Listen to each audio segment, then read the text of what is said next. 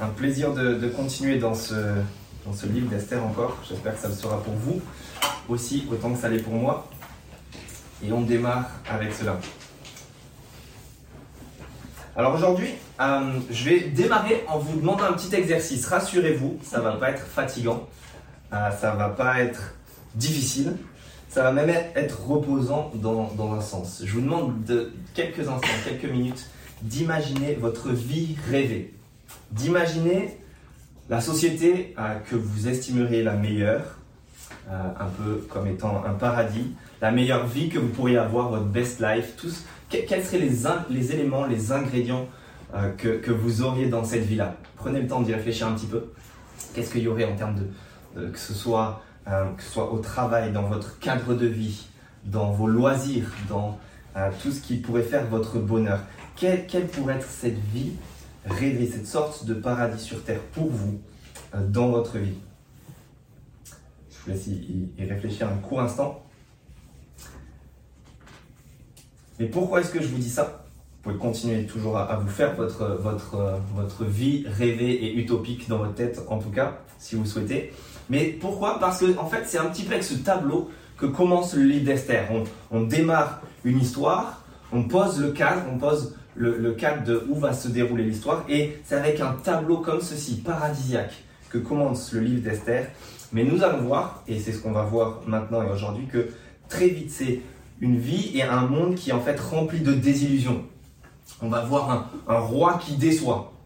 Et on va voir un monde qui est proche de celui dans lequel, dans lequel nous vivons en fait, qui est rempli de désillusions.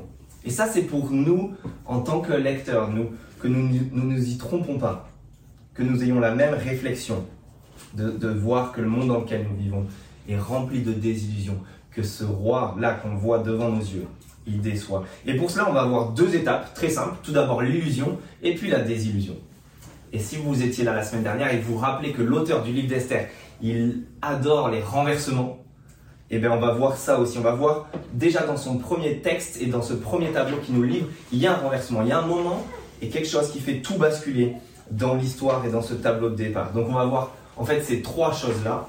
Euh, on va voir tout d'abord un festin divin, et ça c'est l'illusion de départ, le monde paradisiaque. Puis on va voir le grain de sable dans les rouages, cette grande machine de départ. Ça c'est le, le, moment où tout bascule, le point de bascule de, de tout ce texte et de tout ce tableau. Et puis finalement, troisièmement, on va voir l'aveu de faiblesse, qui est là la désillusion de ce monde dans lequel on vit, et la déception de ce roi qu'on croyait tellement bon. Donc tout d'abord le festin divin, parce qu'on commence notre histoire un petit peu comme dans les contes de fées. Vous savez, il était une fois. C'est un petit peu comme ça qu'on a, ce, qu'on a pardon, au verset 1, une formule du même genre.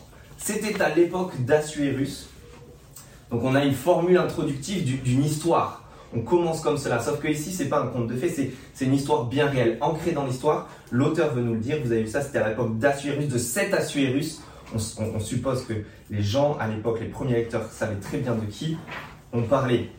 Cet Assuérus, c'est peut-être une transcription hébraïque du, mot perse, d'un roi perse, euh, dont le grec est Xerxès. On le connaît plus sous ce nom-là, père de fils de Darius. Ou peut-être c'était un titre aussi qui voulait, euh, si on transcrit euh, la formule hébraïque, c'était peut-être un titre qui voulait dire tête ou chef des souverains. Arash Verosh. Arash, c'est utilisé dans le reste du livre pour tous ceux qui sont les grands, les ministres, etc. Avec quelque chose qui suit. Là, Arash, Roche, Roche c'est la tête, c'est le chef, c'est le, premier. Donc on est en train de dire, celui-là, son titre, c'est la, la tête, la tête des souverains, la tête, le chef des, des grands. Et on commence le tableau et l'histoire avec ce contexte-là. On veut placer l'histoire dans son contexte, quand, qui et où. Quand c'est à cette époque-là, de ce roi-là, qui, ben, on sait qu'on commence avec ce personnage principal, Assuérus, là, et où ben, on parle de son empire. Vous voyez, dès le verset 1, on parle de, son règne, où est-ce qu'il s'est allé, et puis très rapidement, on bascule jusqu'à même la capitale Suse. On commence avec ce roi, euh, avec cette tête des grands, ce personnage principal, parce que ce roi, et c'est là qu'il faut que nous on place ce tableau-là, dans cette première partie, on voit un roi qui assure. Ce roi, il gère, il pèse beaucoup. Il régnait, vous avez vu, sur 127 provinces. Alors on sait, historiquement, on sait que ce Xerxès, en fait, c'était sur 31 satrapies. Mais là, on parle des, provinces, c'est des régions un peu plus petites. euh, parce que l'auteur il veut gonfler les chiffres. D'accord? C'est comme si au lieu de nommer le nombre de régions en France, on prenait les départements pour en avoir plus. C'est comme si au lieu de dire, je ne sais pas exactement combien on est, on est 15 personnes, je disais il y, avait 30 pieds dans la pièce. Vous voyez, on, veut gonfler les chiffres, on veut donner une impression de grandeur ici. Et puis pour un, lecteur hébraïque, surtout, 127, ça faisait écho à tous les chiffres de la plénitude. C'est 12 fois 10 plus 7. Et 12, c'était le nombre des tribus en Israël, donc pour parler de l'ensemble du peuple. 10, c'était le chiffre lié à la multitude, à la, complétude. C'est le peuple, mais en entier. Et puis 7, le chiffre euh, qui, reflète la, perfection. Donc on, veut donner ce nombre-là parce que là on a une, impression de grandeur. Et c'est ce qu'on a d'ailleurs même dans ce verset 1. Il règne depuis l'Inde jusqu'à l'Éthiopie. On prend les frontières est et sud, vous avez vu pas les autres, les frontières est et sud de cet empire, ce royaume, parce que c'était les, à l'est et au sud, c'était les limites du monde connu de l'époque. On est en train de dire jusqu'aux extrémités du, du monde, il règne notamment avec l'Éthiopie. Et, ce roi, on va voir, c'était à l'époque où il venait d'avoir calmé, maté une révolte égyptienne. Et donc on est en train de dire, il règne jusqu'aux extrémités, jusque même là, jusqu'à l'Éthiopie. On se garde de nommer l'Ouest avec la, la Grèce et les, rêves de conquête de ce roi qu'on va voir par la suite. Non, on, on, nomme juste les endroits où il règne le plus loin connu, pour donner encore cette impression de dire il règne sur la terre entière. Il règne partout, ce roi-là. En fait, un commentateur a dit l'auteur qui écrit ce, livre d'Esther, il, exprime le règne d'Assuérus avec l'impression de grandeur telle que Assuérus lui-même aurait sûrement voulu le dire. Aurait, tellement, il aurait voulu exprimer sa splendeur, sa suprématie de cette manière-là. À tel point en fait qu'on a retrouvé sur une, tablette des fondations de son palais à Persépolis cette phrase-là, je la lis. Je suis Xerxès, le grand roi, le seul roi, ou littéralement le roi des rois le roi de tous les pays qui parlent toutes sortes de langues, le roi de cette terre entière, grande et lointaine. Vous voyez, et l'auteur qui écrit l'Isastère, il veut donner cette impression-là. Ce roi, il est en train de régner sur le monde. Ce roi, il l'assure. Puis verset 2, on a même, il siégeait, alors ça, en, français ça se passe un petit peu moins bien, mais on voit le roi Assuérus siéger à ce moment-là à Suse, la capitale. C'était, il était littéralement assis sur son trône à Suse, la capitale. Et c'est pour les Perses, c'est assez, euh, assez inhabituel dans le sens où on représentait les rois plutôt en campagne, en déplacement, toujours en train d'être debout, de partir, etc. Et là, l'auteur, il nous dresse le tableau où il est assis sur son trône. C'est pour dire, parce qu'on va le voir, il est on est à la troisième année de son règne, il vient d'avoir calmé, maté la révolte égyptienne, il est assis tranquillement et maintenant le royaume est stable. Ce roi, il a calmé la crise des gilets jaunes, il a calmé la crise du Covid, la crise économique. Il est dans un royaume maintenant stable, tranquille, où tout le monde est en paix. Et lui, il est assis sur son trône, comme vous et moi, après une bonne journée de travail, quand on va s'installer dans le canapé, comme vous en ce moment, au contraire de moi. il est représenté assis sur son trône et a su sa capitale souvent dans des livres, dans, pardon, dans des villes qui étaient euh, les capitales où il y avait une acropole qui était élevée. Donc même si on se représente un tableau, il est bien élevé là, sur son trône. Ce roi, il assure, il pèse. Mais en plus de ça, il étale. Il étale. Vous avez vu, verset 3, on lit que la troisième année de son règne, il organise un, banquet, et puis euh, pour toutes sortes de personnes. Et puis verset 4, vous avez vu cette phrase qu'on a citée la semaine dernière déjà. Il étala la glorieuse richesse de son royaume et l'éclatante splendeur de sa grandeur. Cela durera longtemps, 180 jours. On est habitué maintenant à l'auteur qui veut gonfler les, chiffres. Au lieu de 6 mois, il va dire 180 jours. Car c'est plus impressionnant. 6 fois 30 hein, dans la façon de compter hébraïque. 30 jours pour un mois. 6 mois de festin. Impressionnant. Très certainement, en fait, euh, parmi les, historiens, on croit que ça correspond au temps où, où Xerxès, Assuérus, était dans une sorte de campagne politique pour rallier tout le monde de tout son empire à lui et les convaincre d'aller s'engager dans cette campagne contre la Grèce à, l'ouest, qui lui est resté à, conquérir. Et donc il fait six mois euh, de festin, vous avez vu verset 3, la troisième année de son règne, il organise un banquet pour qui tous ses princes et serviteurs, les responsables militaires les Perses et des maîtres. Sûrement durant ces six mois, il venait à tour de rôle et lui, Xerxès, il étalait là, là tout son, toute sa richesse, toute sa splendeur pour les gagner, pour les convaincre. Et c'est pas impressionnant, apparemment, il a mis plus de 4 ans pour lever une armée de, plusieurs millions de soldats, ce roi-là. Et donc pendant 6 mois-là, il, prépare sa campagne contre la Grèce. Il rêve de partir à la conquête de l'Ouest. Et donc il étale. Il étale. Sauf que lui, c'est pas comme la confiture, vous savez, ou comme nous. Plus on, moins on en a, plus on étale. Non, lui, plus il en a, plus il étale. Un banquet de 180 jours où il étale. Non content de cela, regardez verset 5, à la fin de cette période, le roi organisa un banquet pour toute la population de Suse, la capitale du plus grand au plus petit. Celui-ci dura sept jours et eut pour cadre le jardin du palais. Donc, non seulement il a fait un premier banquet de six mois, mais on n'est pas assez satisfait de cela, on va en organiser un deuxième. Sept jours dans la capitale, là. Et vous avez vu le cadre, hein, le jardin du palais. vous pouvez penser à tous les lieux les plus magnifiques, les mariages auxquels vous avez participé, les fêtes les plus extraordinaires. C'est rien comparé à cela. Là, on est dans le jardin du palais pendant sept jours. C'est magnifique. Vous avez vu verset 6. On, a lu ça tout à l'heure. Des tentures blanches, vertes, bleues, des, cordons de fin de pourpre. On a toutes sortes de matériel de luxe.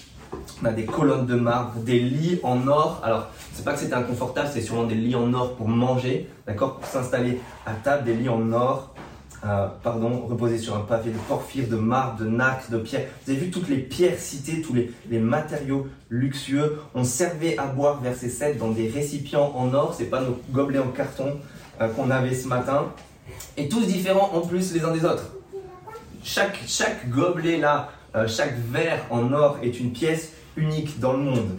C'est incroyable. Ce roi est en train d'étaler. Il l'étale. Et puis verset 7, on lit même qui avait du, vin qui reflétait la puissance du roi, à la fin du verset 7. Ce roi, il étale, mais s'il étale, il régale, il régale tout le monde. Vous avez vu verset 3, le premier banquet, il est pour tous ses princes et ses serviteurs. Le deuxième, il est pour toute, au verset 5, toute la population de Suse, du plus grand au plus petit. On précise. C'est pas, en fait, c'est pas un banquet VIP où vous avez le videur qui est en train de refuser des portes à l'entrée. Tout le monde, tout le monde est invité. Toute la capitale est là et assiste à cette fête. On régale tout le monde. 180 jours, puis 7 jours. Et même le second banquet, en fait, euh, là dans notre traduction, c'est deux fois le mot banquet, mais le deuxième, le mot correspond plus à ce qu'on pourrait traduire une beuverie. On a l'idée que pendant 7 jours, les amis, on va se mettre une grosse caisse, ou en tout cas le, le vin va couler à flot. Il va y avoir une abondance incroyable. Et même, regardez avec moi la fin du verset 8. Euh, là aussi, il faudrait plutôt traduire quelque chose comme donc cependant, on, forçait personne à boire. Et puis le roi avait ordonné sûrement à ses serviteurs de servir à chacun autant qu'il voulait ou selon la volonté de chacun. En fait, on ne limite pas la quantité qu'il y a. Il y a en abondance, c'est open bar pour tout le monde. Autant que tu veux, tu vas, tu te sers. Et puis, vous avez vu, verset 9, de son côté, la reine Vashti organise son, son propre banquet. D'accord? C'est pas, pas, pas triste en fait, c'est qu'on va pas seulement participer à la fête des autres. Tant qu'on y est, jamais 203, on a fait un premier banquet pour tout le monde, on a fait un deuxième banquet dans la capitale, et ben allons-y, faisons notre propre banquet juste pour les femmes, notre banquet spécial. Ce roi assure, ce roi étale, ce roi régale, et même ce roi, il respecte. Vous avez vu le début du verset 8 On ne forçait personne à boire. En fait, on, on apprend que chez les Perses, normalement, il y avait un major de table au, commandement duquel on était obligé de boire. Quand le roi buvait, tout le monde était obligé de boire. Et quand le major de table a commandé cela, il fallait boire. Mais ici, on veut respecter tout le monde. On force personne à boire. Le roi dit non, on se conforme à la volonté de chacun. Il y a de la liberté, il y a de l'égalité, le banquet est pour tous, il y a de la fraternité, c'est la fête, on se réjouit, c'est la vie rêvée, le, monde rêvé dont on veut tous. Et si vous êtes en train de vous dire, ben, c'est pas comme nos fêtes Aujourd'hui, c'est dommage que les hommes et les femmes sont séparés, vous inquiétez pas, ça reste pas comme ça très longtemps. Il y a aussi du, partage de, relations entre, entre genres pour être euh, pudique. Vous avez vu verset 11, on va, on va le voir après, mais le roi, il ordonne de faire venir la reine Vashti devant lui, coiffée de la couronne royale, pour montrer sa beauté au peuple et au prince. En effet, c'était une belle femme. Vashti, là aussi, c'est sûrement un titre qui veut dire euh, belle ou désirée, bien aimée.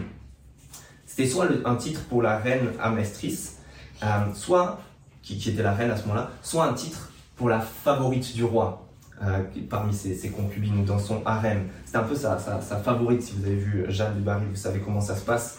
Peut-être à une cour royale, là il y a plusieurs, plusieurs femmes, ça c'est sa favorite. On insiste, ici sur sa beauté. C'est son titre, mais aussi on le dit, c'était une belle femme. Et, le but est de l'exhiber là, d'exhiber sa beauté à tout le monde. Il y a du plaisir, il y a de l'alcool, de la fête, de la joie, euh, du sexe, etc.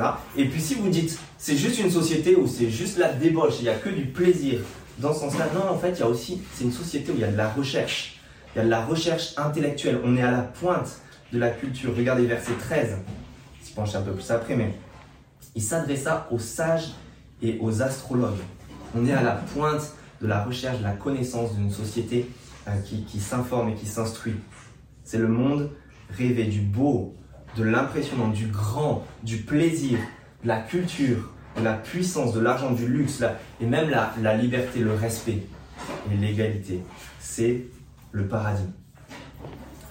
Qui n'est pas en train de chercher ça aujourd'hui dans sa vie étudiante, d'en profiter un max dans le monde du travail Qui ne rêverait pas Et là, je, vous demande juste de vous imaginer. Imaginez que vous, on vous propose le jour de demain cette vie-là. Un patron qui, qui ne va pas vous faire passer un entretien d'embauche à vous, ou va vous le faire passer, mais au lieu de vous demander à vous d'en mettre plein la vue, c'est lui qui veut le faire. Il veut tellement t'en mettre plein la vue, te motiver à faire partie de son entreprise, à te recruter, que là, il va te promettre d'être nourri, logé, blanchi toute ta vie. Il va te faire une lettre de motivation pour toi et pour t'accorder de, venir. Et puis pour te motiver aussi, il dit, ok, on commence ce boulot par six mois de congés payés. Tu fais une croisière, tu fais le tour du monde, tu vas visiter les plus beaux endroits au monde, tu, tu, tu, vas visiter les endroits les plus prestigieux, les centres culturels les plus connus, tu vas, tu vas juste aller, aller visiter le monde, aller voir tout ce qui existe, te, te motiver, te divertir, te faire plaisir. Booste-toi pour revenir motivé à participer à notre vie, à l'entreprise.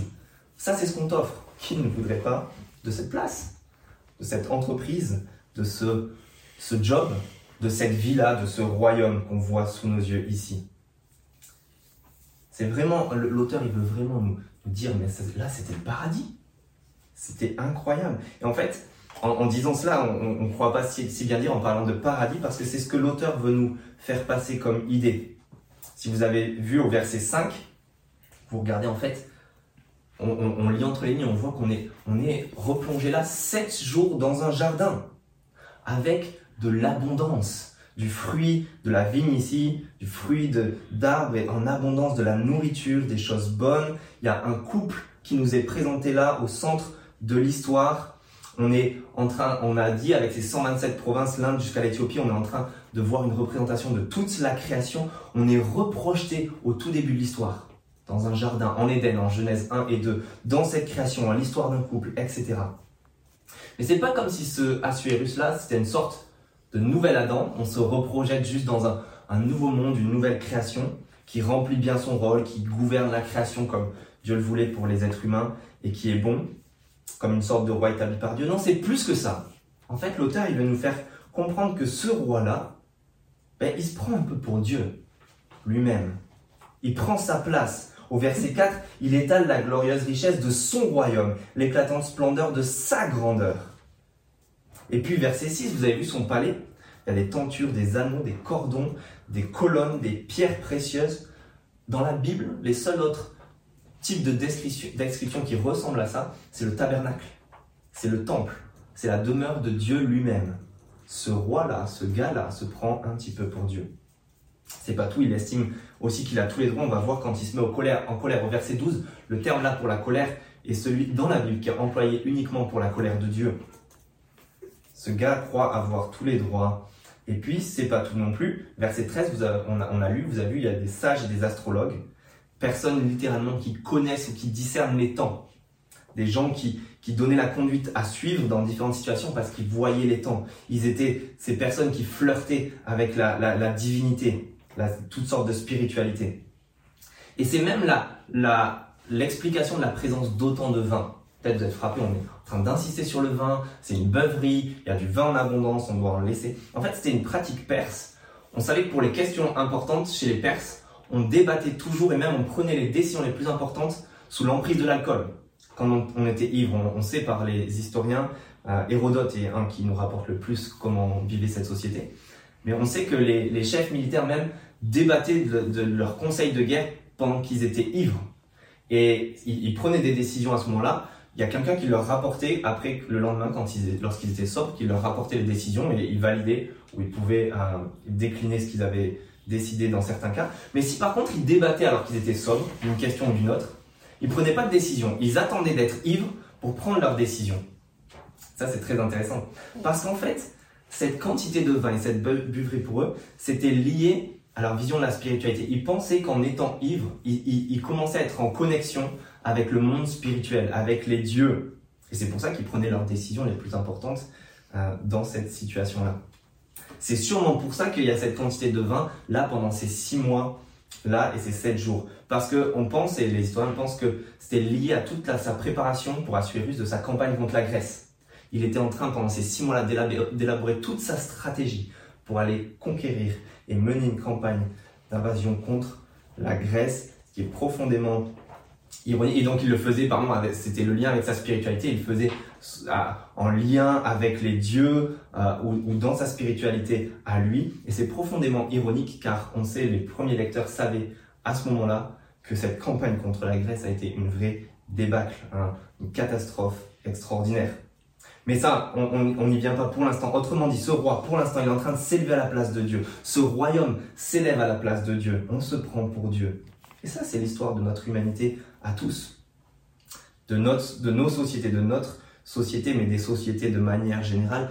Mais c'est aussi, pas juste parler des sociétés, c'est l'histoire de tous, de vous et moi, naturellement. Naturellement, nous sommes tous des prétentieux et des prétendants à la divinité. Je dis pas ça pour nous insulter, je veux insulter personne, mais on est tous ces prétentieux-là. Ou si on évacue Dieu de notre existence, si on évacue l'idée de quelqu'un qui a les droits, de quelqu'un qui a le pouvoir, de quelqu'un qui a le contrôle, la gloire et la splendeur, l'autorité et la puissance, ben, il reste qui? Ben, Il reste moi. Il reste moi, on cherche tous à prendre sa place et à s'élever à sa place. Au moins, même si c'est pas le cas au même point que ce roi, je suis d'accord que c'est tout ça des degrés différents, mais naturellement, au moins tous pour notre propre vie. Est-ce qu'on ne trouve pas tout à fait normal de dire, moi, je fais juste ce que je veux, personne ne va rien m'imposer. Personne n'a à me dire ce que j'ai à faire, je suis mon propre chef. Et n'allez pas m'imposer quoi que ce soit. On veut au moins être le roi, le Dieu de notre propre vie. Et puis, dans certains cas, si on peut agrandir notre petit royaume, on va pas se gêner. Et on fait pareil, on fait comme ce roi, on en met plein la vue, on essaie de, conquérir, de régaler, d'impressionner. On est tous dans cette quête d'ascension-là et de se faire une place, c'est notre histoire. Mais ce tableau, il représente ce monde-là et cette place dans laquelle on est. Et c'est particulièrement pertinent, je pense, pour notre implantation et le démarrage d'une vie d'église. Parce que si c'est notre situation naturellement à tous de vouloir se prendre pour Dieu, on pourrait, et les lecteurs, en lisant ça, ils auraient pu être facilement impressionnés, ou pas les lecteurs, mais en tout cas ceux qui étaient dedans à ce moment-là, au moment de ce banquet, etc. Les membres du peuple de Dieu, ils pouvaient être impressionnés. On l'a dit, Dieu dans le livre d'Esther semble absent. Il n'est jamais mentionné, seul livre de la Bible. Il semble absent, il est où? Et son peuple semble noyé aussi, noyé au milieu de cette société, insignifiant. On pourrait se sentir un peu de la même manière en étant une poignée de personnes dans un salon, au milieu d'une grande ville comme Bordeaux. Et je dois vous faire une confession, c'était un petit peu, euh, même totalement, la situation dans laquelle je me trouvais d'être terrifié, d'être impressionné, de se croire et de penser qu'on est insignifiant là-dedans il y a un an. Alors je suis venu juste passer une semaine à Bordeaux, un petit peu en, reconnaissance, à, venir voir comment était la ville, etc. C'était impressionnant. En arrivant de ce côté de Floirac et en, voyant si, quand vous arrivez vers le centre-ville et que vous voyez la ville, là, les quais, de Bordeaux avec les tours qui dépassent à deux trois endroits. Je me suis dit c'est impressionnant cette ville juste visuellement, elle est impressionnante. On a l'impression de murailles là qui, entourent la ville. Vous avez des tours derrière, c'est beau, vous vous baladez dedans, c'est impressionnant. Une ville classée au patrimoine de l'UNESCO, il y a de la culture, il y a des, gens cultivés, on est à la pointe, le catholicisme est installé, il y a des penseurs, il y a des cerveaux. Et qu'est-ce qu'on va, vient faire? Qu'est-ce qu'on vient faire? Une petite implantation d'église protestante évangélique là-dedans. Je prie, je prie et je pense que ce livre d'Esther Et pour nous, si on est dans la peur, si on est dans l'incapacité, si on croit qu'on est insignifiant au milieu de cette société-là, on va voir, comme dans le livre d'Esther, la main invisible de Dieu. Vous vous souvenez, on résume tout le livre par ce geste-là, mais c'est la main invisible de Dieu qui est en train de travailler, même s'il semble absent, et qui est renversante, pour que nous soyons convaincus que Dieu va faire de même dans notre monde à nous, dans notre société à nous, dans cette ville-là de Bordeaux, et en ce qui nous concerne, de se révéler et de se faire connaître. Parce que, vous savez, ça ne peut jamais rester comme cela très longtemps, et on va aller plus vite pour la fin. Euh, mais on, on assiste à un, un grain de sable dans les rouages de cette grosse machine. Ce qui devait être la cerise sur le gâteau de toute cette stratégie d'Assuérus devient un grain de sable dans les rouages. Sa stratégie d'impressionniste, euh, au verset 10 et 11, vous avez vu, on a, on a lu tout à l'heure, c'était le fait de faire venir Vashti, de montrer sa beauté à tous les, les princes là. C'était sa cerise sur le gâteau. Il en a mis plein la vue pendant 180 jours, pendant 7 jours, et là on est au 7 jour, c'est le bouquet final. Le coup de grâce pour faire signer le chèque à tout le monde et gagner, finir d'avoir tout le monde dans sa poche, leur donner envie. On insiste sur sa beauté, qu'elle est belle, c'est la favorite, pour la montrer, montrer sa beauté au grand. Sa décision est prise le septième jour d'une beuverie, rappelons-le. Il semble que le roi est sûrement, et, on le lit même, il alors qu'il est placé dans de joyeuses dispositions, en gros il s'est mis bien. Il fait venir cette reine, elle est coiffée de la couronne royale. Certains ont suggéré peut-être que entre les lignes, il fallait lire qu'elle était coiffée seulement de la couronne royale. C'est peut-être pas le cas. La plupart des disent que c'était peut-être pas aussi choquant que ça, mais en tout cas, même si on n'est pas sûr de dans quelle situation on demande à Vashti de venir, c'était sûrement pas très honorable pour elle. On veut juste l'exhiber là, coiffer son diadème royal. Et vous avez lu la mention même, je pense, c'est verset 11. Euh, il fallait la faire venir coiffée de la couronne royale pour montrer sa beauté. Après avoir étalé son royaume, sa splendeur, le roi l'a fait venir coiffer de la couronne royale, c'est sûrement pour dire, ça c'est mon dernier, c'est mon dernier trophée les amis. Regardez, ça c'est mon petit bijou, mais c'est pour dire c'est à moi. C'est son objet, c'est sa femme, c'est sa possession. Regardez comme elle est belle, regardez ce qui m'appartient. On gagne les hommes, Assurus veut gagner ces hommes-là par des femmes, objets, à qui et, aux hommes, euh, on fait croire à ces hommes qui l'entourent que ces, femmes objets peuvent être leur possession, leur jouet à eux. Ça donne l'impression de puissance. Ça n'a pas changé aujourd'hui. C'est incroyable. J'ai participé au salon de l'auto il y a quelques années avec, euh, avec mon père et mes frères. Rien d'immoral, mais c'est incroyable que juste pour des, pour des autos, vous avez quand même une quantité incroyable de femmes objets qui sont juste là pour faire signer des papiers, signer des chèques, signer des dons et qui sont juste là, habillées de manière sexy, qui servent à rien d'autre que ça. C'est incroyable n'importe quelle pub aujourd'hui, quelle, envie d'en mettre plein la vue, utilise cette technique-là aussi, de la sensualité féminine. Mais ça, c'est la stratégie d'Assurus, pour donner ce sentiment de puissance, de supériorité. On possède la beauté. Mais, il y a un petit couac. Cette cerise sur le gâteau se transforme en grain de sable dans le rouage de la grosse machine. Et ce paradis se transforme en fait en règne de la terreur. L'illusion tombe et fait place à la désillusion. Vous avez vu, on, avait lu au verset 8 qu'on ne forçait personne à boire.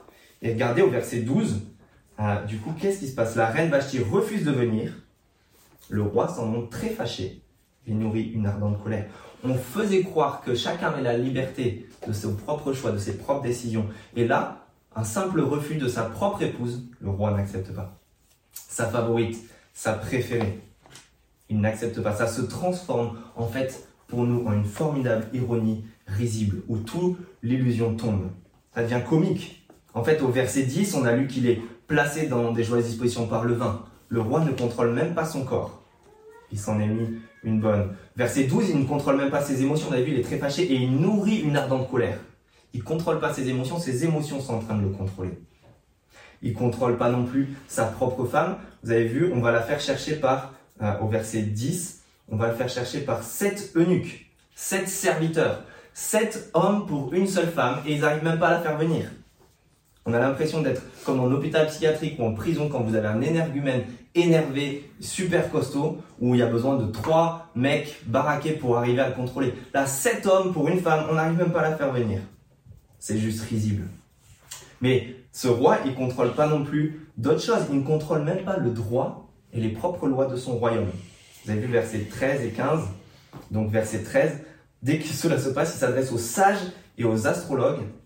Et puis verset 15, regardez le début. Il leur demande, d'après la loi, comment faut traiter la reine Vashti? Il est en train de dire, les gars, euh, je suis perdu, c'est quelle page? On fait quoi? Je, Désolé, je connais pas les lois de mon propre pays. Là aussi, il faut rien de moins que sept sages et astrologues pour traiter d'une question, établir une jurisprudence d'urgence. Et c'est le septième de la liste, sûrement le moins important, qui répond à Memoukan. Le grain de sable a mis le royaume sans dessus, dessous. Branle-bas de combat. Des moyens impressionnants sont déployés pour le simple refus d'une femme. Sept serviteurs envoyés, sept sages et conseillers spéciaux. Une réunion en urgence au sommet avec tous les pontes. On établit une jurisprudence exceptionnelle. C'est ridicule. C'est juste ridicule ce qui est en train de se passer dans ce royaume. Le tableau de l'illusion s'effondre. Et ce roi déçoit. Ce roi est ivre, ce roi est colérique, ce roi est méprisant, il est stupide et il est même faible. Et on va voir ça avec notre dernière partie, l'aveu de faiblesse. Mais juste en lisant cela, on doit se rendre compte à quel point ce qui nous semblait incroyable, en train de s'effriter, de tomber en miettes, et il n'est pas bon d'être sous ce roi qui déçoit. Dans ce royaume, ce monde qui est plein de désillusions. En fait, on apprend par Hérodote aussi que ce roi, lors de la campagne en Grèce, il a fait décapiter des hommes qui construisaient un pont parce qu'ils avaient été ralentis dans leur construction à cause d'une tempête. Il a fait décapiter. Ce roi, il est impulsif, instable. Son roi, vous voyez là, on va lire qui, au chapitre 2, verset 1, qu'il va regretter sa décision. Il est en train de prendre une décision sous, sous l'impulsion de sa colère. Il est imprévisible, instable. C'est dangereux d'être dans ce royaume. C'est complètement mauvais, en fait, d'être sous ce roi. Et on l'a dit, s'il est ivre, etc., etc., il est aussi faible. Et ça, c'est l'aveu de faiblesse. Tout ce qu'il y a à la fin de ce texte qui est en train d'être encore plus ironique que le début. Il est faible parce qu'il prend même pas ses propres décisions. Même lorsqu'il s'agit, vous avez vu, il s'agit de son propre couple, de sa propre intimité. Il laisse la décision aux administrateurs du royaume.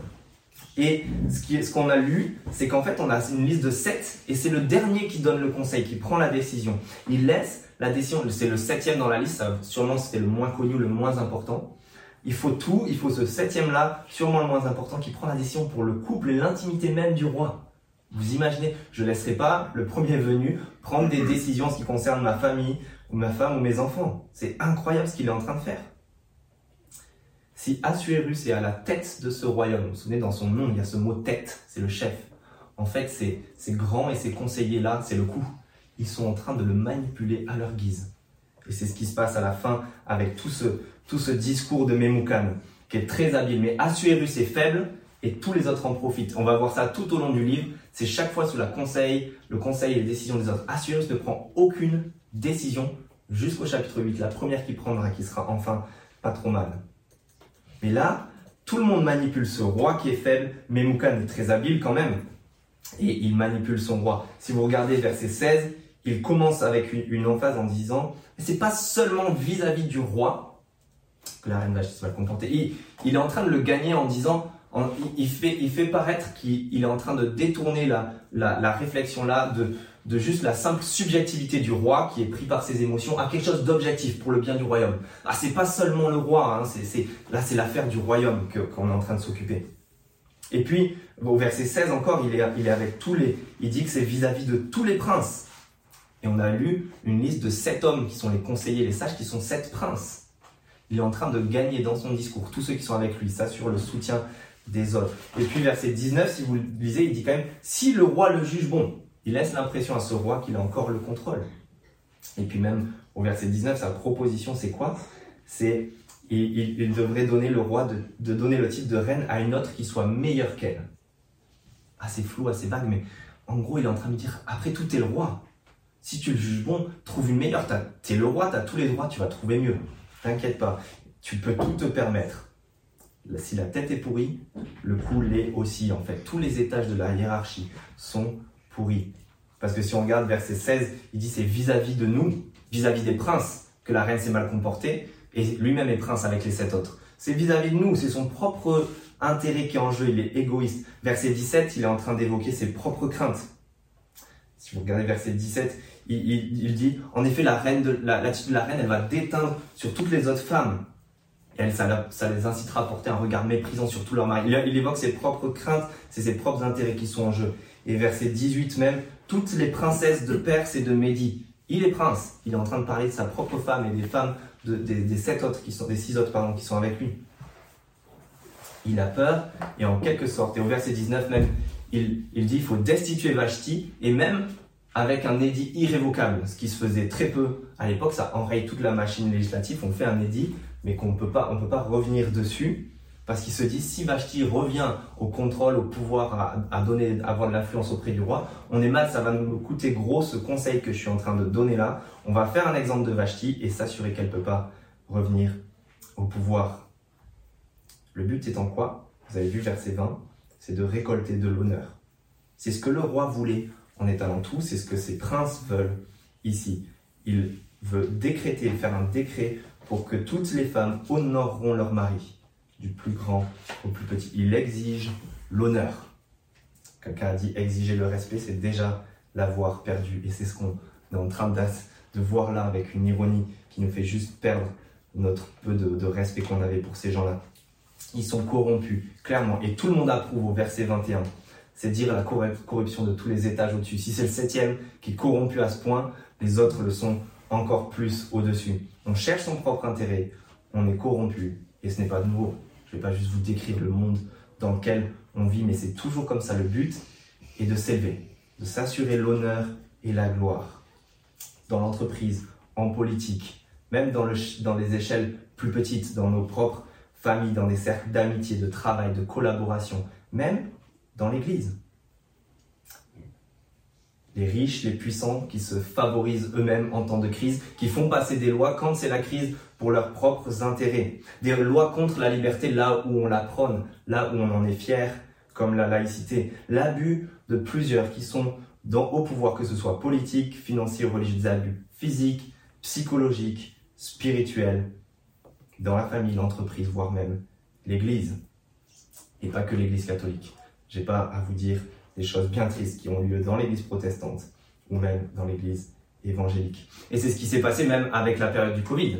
Pendant le Covid, on a vu une élévation des chiffres, euh, des abus notamment physiques euh, dans les familles. Juste le fait de devoir rester ensemble et cloisonner a fait augmenter ces abus-là. C'était juste révélateur qu'on est dans la même société, où il y a le même type d'abus, où il y a le même type de problème, où la désillusion est là. Et encore une fois, on finit avec une terrible ironie et en quelque sorte, on doit se, se marrer de leurs décisions, de ce qu'ils sont en train de prendre ici. Ils se débattent pour sauver les pots cassés. Je vous cite juste certaines choses pour finir. Mais Moukan a peur que l'info fuite, au verset 18, c'est ce qu'il dit, et il préconise un décret en disant que l'exemple de Vashti soit connu dans tout le royaume.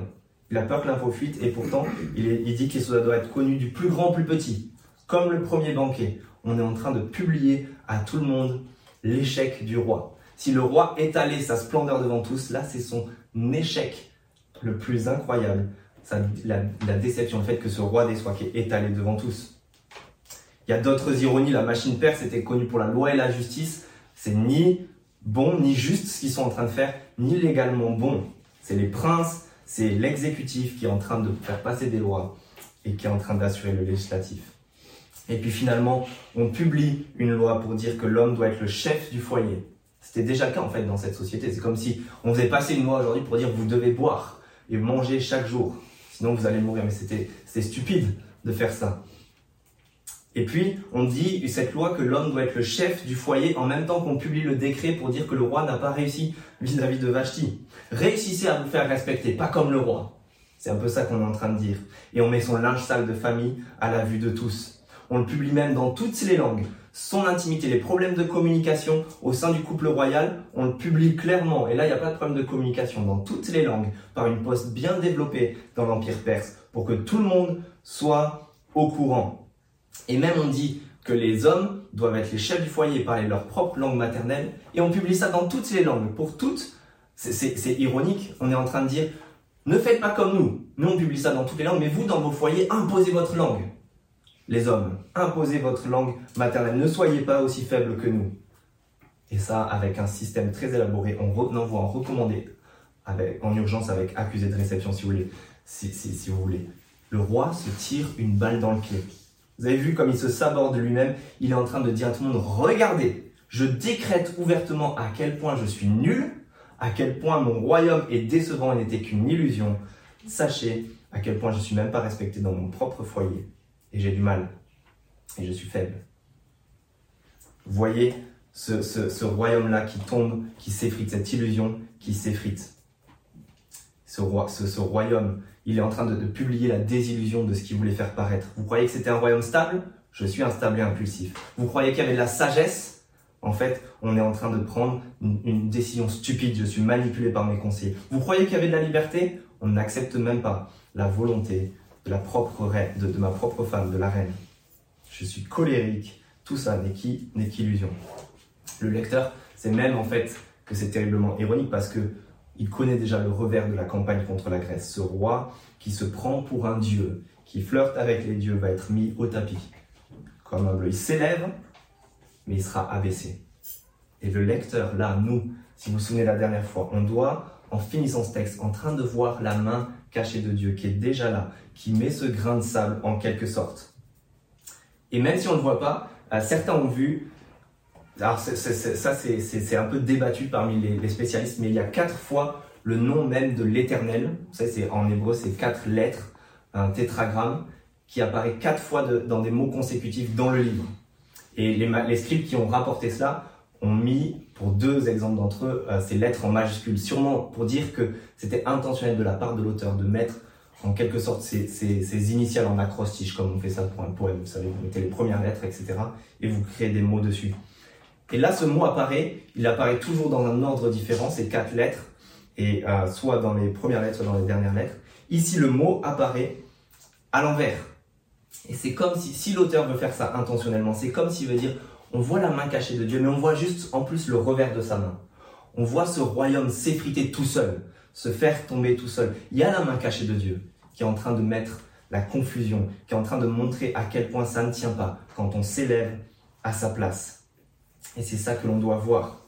Dieu qui manie toute chose, même le plus terrible des mâles, et qui va le retourner en bien. Aujourd'hui, on voit le revers de la main, on voit un royaume mauvais, on voit un roi qui déçoit.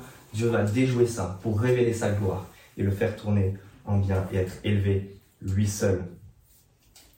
Et c'est comme cela qu'on finit. Parce qu'on voit avec ce, on, est en train de voir ce tableau-là, qui est le tableau de notre monde et qui est le tableau même de notre implantation on, est dans ce monde-là, les amis.